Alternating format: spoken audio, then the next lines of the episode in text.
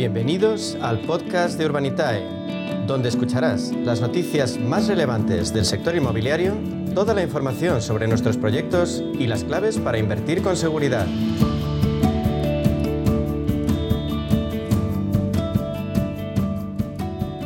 El inmobiliario vuelve a ser protagonista a media sesión en Radio Intereconomía y lo es a través de la compañía líder en crowdfunding inmobiliario en nuestro país con Urbanitae.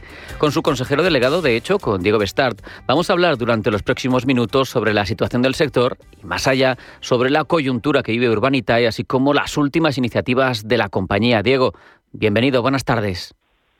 Buenas tardes, un placer. Diego, según Idealista, la oferta de pisos en alquiler se redujo un 25% anual en el tercer trimestre de 2022 y el stock de vivienda usada en venta también cae. Es hoy, de hecho, un 7% inferior al de hace un año. ¿Crees que hay una demanda imparable o es que hacen falta muchas más viviendas de las que hay ahora? Bueno, la verdad es que yo creo que todos los indicadores lo van advirtiendo desde hace ya varios años, ¿no? Al final la, la, obra nueva, no, la producción de obra nueva en nuestro país no está manteniendo el ritmo de, de la demanda estructural que hay en nuestro en nuestra en nuestro país. Entonces, esto se ve en, general en, en, la caída de stocks a nivel de, de viviendas disponibles para poner en alquiler, viviendas disponibles para la venta, eh, tanto de nueva de, de, nueva o de obra nueva como de como de segunda mano y, y, esto lo que hace también es pues, presionar los, los precios al alza que es lo que hemos visto en la, tónica general que hemos visto en los últimos cinco años ¿no? y al final pues hombre después del estallido de la burbuja inmobiliaria del 2008 2009 2010 lo que ha ocurrido es que, que, los promotores son muchísimo más cautos a la hora de, de, de ponerse a, a, construir obra nueva y esto lo que hace es que haya menos obra nueva en general, con lo cual menos vivienda, más demanda. Así que, bueno, no es que la demanda sea infinita, sino que la demanda estructural de nuestro país es la que es y, uh -huh. y la obra nueva no está, no está cubriéndola, con claro. lo cual pues la tendencia va a seguir probablemente siendo la que hasta la, la que ha sido hasta ahora, que es que los precios sigan sigan subiendo de forma moderada. Y además, eh, no todo es vivienda. Otro sector que centra las miradas es la logística.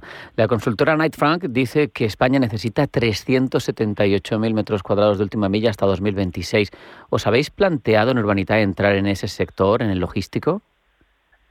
Pues mira, esto es un caso similar a lo que hablábamos antes de, del residencial, ¿no? que ya uh -huh. se viene años, eh, todos los indicadores llevan años avisando de que, que, hay menos vivienda nueva de la que necesitamos. Eh, pues aquí en el sector logístico pasa un poco lo mismo. ¿no? Eh, al final es verdad que bueno, Frank ha hecho un estudio y no dejan de ser hipótesis de mercado, pero, pero todo parece apuntar no sabemos si serán 378.000 o 368.000, es decir, esto quizás es hilar demasiado fino pero todo todo apunta a que si seguimos las, las tendencias que hay de e-commerce, pues que cada vez hará más falta eh, espacio logístico. El last mile viene a ser pues los puntos de, de reparto eh, definitivos dentro de las ciudades y, y ahí pues eh, ya hoy por hoy se ve que, que, cada vez hace falta más y, y, que no se está no se está construyendo lo suficiente. O sea que sin duda va a ser un, un buen eh, sector en el que invertir y nosotros, pues como, como comentamos siempre, no somos un inversor oportunista.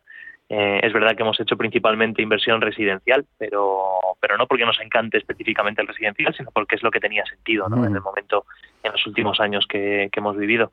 Eh, si vemos que en logístico hay oportunidades que pueden encajar dentro de la plataforma Urbanitae, eh, sin lugar a dudas las, las llevaremos a cabo. Lo vemos, está claro, el inmobiliario goza de buena salud, pero claro, con la financiación más cara, que eso también es un hecho, os pregunto, ¿habéis notado un mayor interés de los promotores en fórmulas como las que ofrece Urbanitae?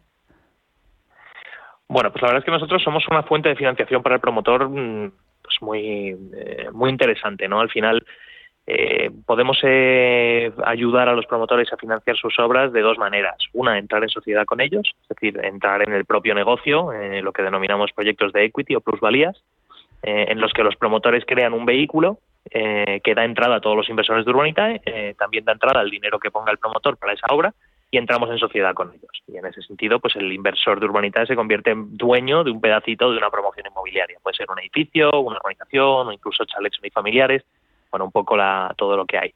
Eh, y luego también tenemos la opción de, de, darle un préstamo al promotor.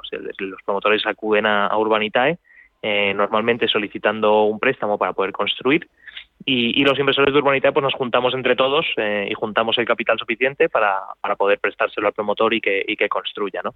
En este sentido, el, problema quizás no es que se le esté encareciendo la deuda o el, coste de la financiación a los promotores, sino que los bancos se están replegando cada vez más. Es un negocio, el, negocio promotor que, cada vez les interesa menos. Y al final no es que en España esté pasando algo extraordinario, que en realidad nos estamos empezando a parecer más a, lo lógico y a lo que se ve en nuestros países, los países limítrofes de España. ¿no? En otros países el banco cubre solo el 50% de la financiación a, promotores. Eh, en España estamos todavía en, niveles de alrededor del 80-85, o sea que sigue siendo un país muy bancarizado y que poco a poco pues el banco se está replegando y, dando paso a, financiadores alternativos como es Urbanitae o como pueden ser los fondos de inversión. Así que, bueno, la tendencia probablemente sea que en los próximos años veamos cómo el banco se sigue replegando más y los financiadores alternativos ganamos más, eh, más, eh, más importancia en el mercado. Claro, y con esa deriva que apuntas, pues lo que vemos es que Urbanitae destaca en el mercado por las cifras. Solo este año ha financiado más de 40 millones de euros. ¿Cómo ha logrado Urbanita de ponerse a la cabeza? ¿Qué es, qué es lo que os hace diferentes, especiales? Pues em, sí, este año, de hecho, ya llevamos cerca de 60 millones de euros financiados. O sea, que este año está siendo, está siendo muy bueno. Yo creo que, o sea, lo que lo que nos ha hecho ponernos a la cabeza del sector es probablemente la relación que tenemos con, con los promotores eh, al final nosotros somos una, una, plataforma que agrupa a inversor minorista, inversores pequeños, se puede invertir desde 500 euros en, en, en Urbanitae, pero la interlocución con el promotor es una interlocución muy profesional. Trabajamos con promotores de primer nivel, de hecho ahora mismo en la, en la plataforma tenemos abierto una, una oportunidad de inversión con Gestilar, que es una de las promotoras más importantes de nuestro país, eh, y, y, bueno, pues la, la, interlocución con estos promotores, que insisto, son de primer nivel, gente muy profesional, es muy parecida a la que tienen con entidades financieras. Entonces, al final los promotores han visto en Urbanitae una plataforma profesional, una plataforma seria y una plataforma muy fiable.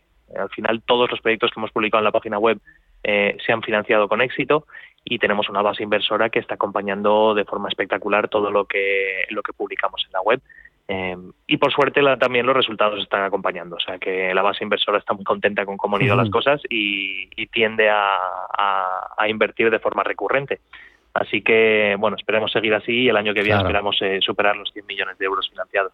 Permíteme seguir ahondando, Diego. ¿Cuáles son las ventajas que tiene vuestra propuesta, la de Urbanitae, frente, por ejemplo, a un, a un fondo de inversión?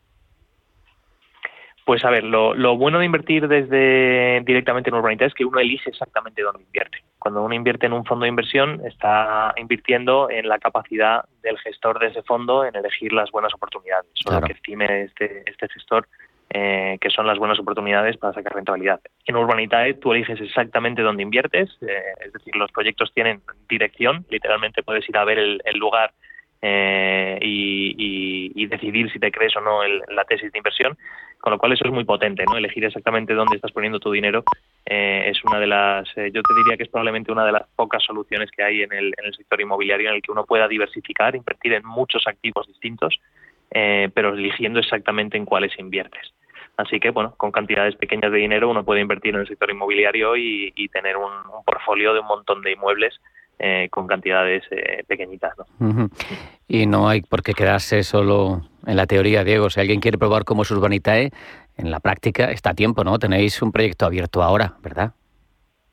Sí, tenemos el proyecto que hemos comentado antes con Gestilar, en este caso en Córdoba, y es un proyecto muy atractivo. Eh, es un proyecto que es un poco a más largo plazo de lo habitual. Hablamos de un plazo de cercano a los tres años, quizás un pelín más, pero es un proyecto en una zona que de Córdoba que además tiene una demanda tremenda. Están construyendo, acaban de adjudicar un centro logístico para el ejército, o sea que va a hacer falta una cantidad de vivienda tremenda la rentabilidad del proyecto es muy potente, hablamos de rentabilidades superiores, bueno, cercanas al, al 50% de, de rentabilidad en tres años, o sea que hablamos de, de de rentabilidad anualizada superior al 15% y, y de la mano de un promotor tan potente como Gestilar. Eh, de hecho, es una, una de las eh, oportunidades de, más rentabilidad que hemos tenido en la plataforma. Así que, bueno, sigue abierta, eh, quedan unos 400.000 euros por invertir de un ticket de 2 millones y, probablemente se cierre en los próximos días. Claro, ya está en la, en la fase final. Si alguien quiere es bien sencillo, pero el procedimiento es el procedimiento. ¿Qué hay que hacer, Diego, para registrarse? Porque antes es necesario. Sí, nosotros somos una plataforma regulada y supervisada por CNMV y, tenemos ciertos eh, procesos que, tenemos que llevar a cabo a la hora de, hacer el registro de los, de los inversores. Es similar a abrirse una cuenta bancaria, pero mucho más rápido y, más sencillo. Nosotros al final hacemos todo online, no hay que estar haciendo papeleos ni, yendo a oficinas bancarias para firmar nada. Eh, se hace todo a través de la web y, bueno, se piden unos datos eh, básicos sobre, sobre la persona, tanto física como jurídica, en caso de que inviertan como, como empresa, eh, y una copia del DNI y algunos datos eh, en general fiscales para, para, poder hacer el acta. Pero esto se hace muy rápido y de hecho en cuestión de, de horas se puede, se puede estar invirtiendo en la plataforma. Pues no hay excusa. Diego Bestart, consejero delegado de Urbanita, ha sido un placer hablar contigo. Un abrazo. Hasta la próxima. Un abrazo, un placer como siempre.